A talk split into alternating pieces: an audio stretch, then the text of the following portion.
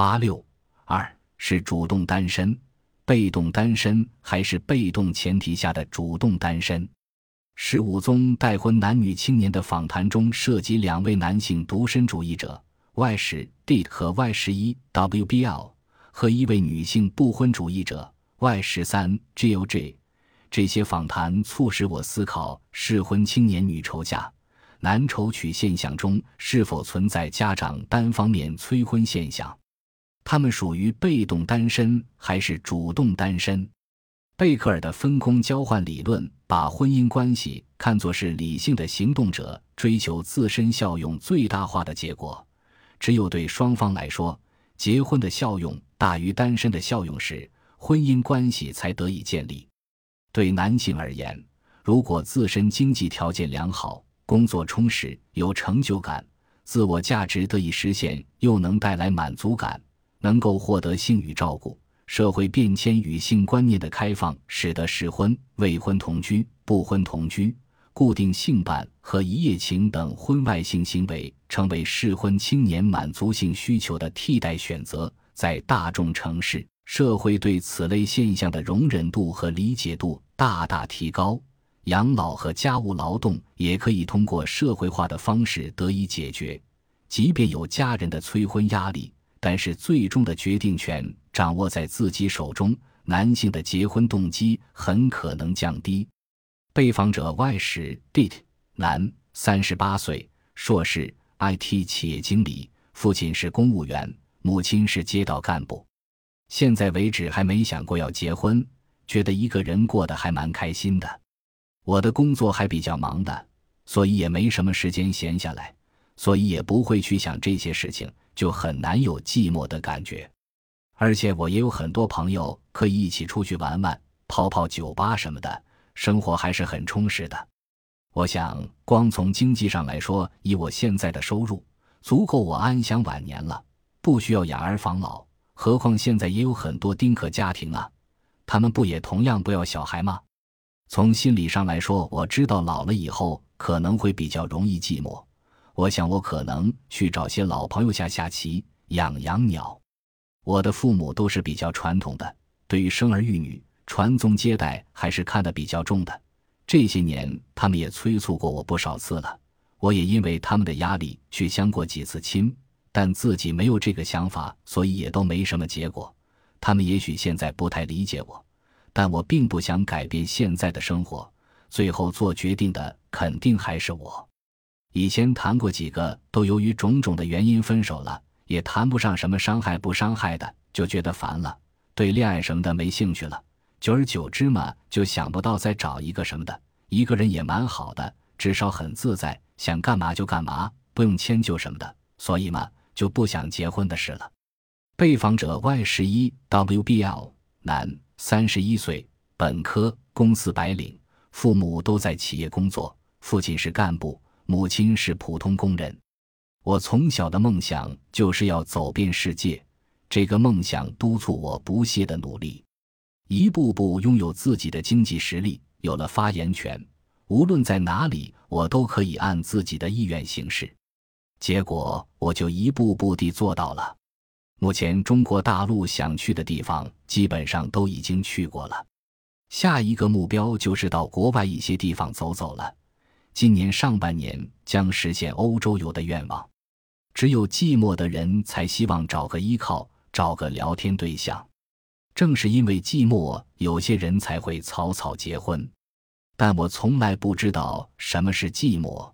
因为我没有时间寂寞，电视节目占用了一部分时间，剩下的时间读书、写文章啊，唱歌跳舞啊，节假日出去看看风景啊，到远方游一游啊，太多事要做了。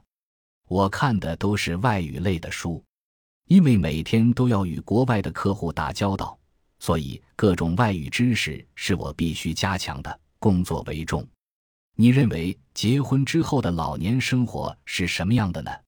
两个人不可能在同一天离开这个世界，肯定有一个人先走，而剩下的这个人就要承受这种生离死别的痛苦。既然这样，为了老年的幸福，还是不要让这种事情发生为好。另外，现在已经不是子孙满堂的时代了，基本上孩子长大后都要离开父母，到适合自己发展的地方生活去了。谁还有时间照顾你呀？再说了，父母可以为了孩子赴汤蹈火，但是孩子却很少能为父母这样做。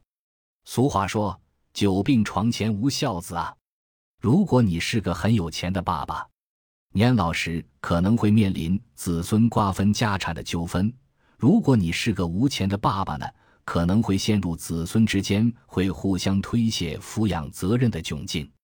现实中这样的故事太多了，为何还是有些人不明白呢？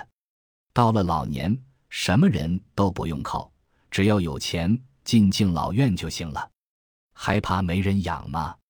到时候还有很多老头老太太陪你玩，比在家还热闹，而且不会为家庭琐事烦心啊！哈哈哈。对女性而言，由于在家庭内部遵循男外女内的性别分工模式，女性主要致力于家务劳动，因而，在婚姻关系中，交换关系的核心是女性用自己的家务劳动去交换男性的社会经济资源。然而，随着社会的变迁，女性的教育程度逐渐提高，并且越来越多的女性开始走出家庭，进入劳动力市场，高职位、高收入的女性逐步增多。对于这些高教育、高收入的现代女性而言，结婚对她们的效用较小，而机会成本较大，因此她们结婚的动机不高，在婚姻市场上更可能成为主动单身贵族。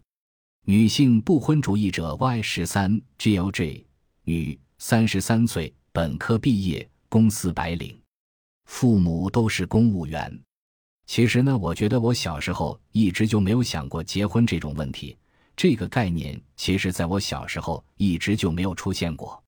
现在虽然我应该可以说已经步入必须要结婚的年龄阶段，但是我真的是一点都不太想结婚。并不是说因为旁边没有追求者，在我身边有很多就是很成功的男士，但是我觉得和他们的交流仅仅是局限于朋友啦、同事了，或者是一些我处于困难的时候，他们给予我帮助。但是这并不意味着我一定要和他们产生那种结婚的想法，我真的一点都不想。所以我觉得这个应该是和每个人的兴趣、个性相吻合的吧。有可能和家庭也有关系吧，从小的家庭环境过于优越，有可能会导致他形成这一想法。因为你想呀，家庭环境很优越，然后呢，你就什么都不愁。如果家庭环境稍微差一点的话，你会希望以后好好读书，可以找个好工作，这是个方面；或者是我既然读书不好的话，那我就可以找个好的老公，然后下半辈子就有依靠。但是呢，我从小的环境都没有让我有这种压迫感和紧张感，所以我想结不结婚对于我来说可以说是无所谓的。那既然我无所谓的，那我就选择不结婚。毕竟不是自己想要的，以后万一在婚姻生活中出现问题的话，对对方、对自己，甚至对我们两个人的家庭造成的后果应该是很严重的。所以我觉得，就目前来说，我根本就是不想结婚的。以后嘛，也不是很想，从小就根本就没有想过这一方面的问题。不结婚也不算什么不好的想法吧？自己不想结婚，算不伤害别人吧？因为是自己的想法，和别人是没有牵扯的，没有关系的。所以我觉得这种想法尽管不能被大多数人所认同，但是不会遭到大多数人的反对或者鄙视，甚至厌恶。然后中国法律也没有规定一定要结婚什么的，所以我就想，为什么一定要结婚？人生在世界上就一定为了结婚吗？按照中国的传统理论，女人最终的目标就是相夫教子。虽然我觉得相夫教子可以说应该是身为每一个女性所应该具有的一种本领吧，但是就目前情况来说，并不是每个人都必须要走这一条路的。每个人都有每个人的不同生活方式、不同的生活轨迹，不应该以一个特定的环境去束缚住别人的生活发展。这样子的话，我觉得我结婚了，但是我并不开心。我想以后带来的影响肯定也很不好的吧。工作嘛，工作没劲，生活嘛也觉得没有什么乐趣，还不如现在一个人落得逍遥自在。他的情况有些特殊，他认为自己的状况属于单身贵族，而思想是不婚主义。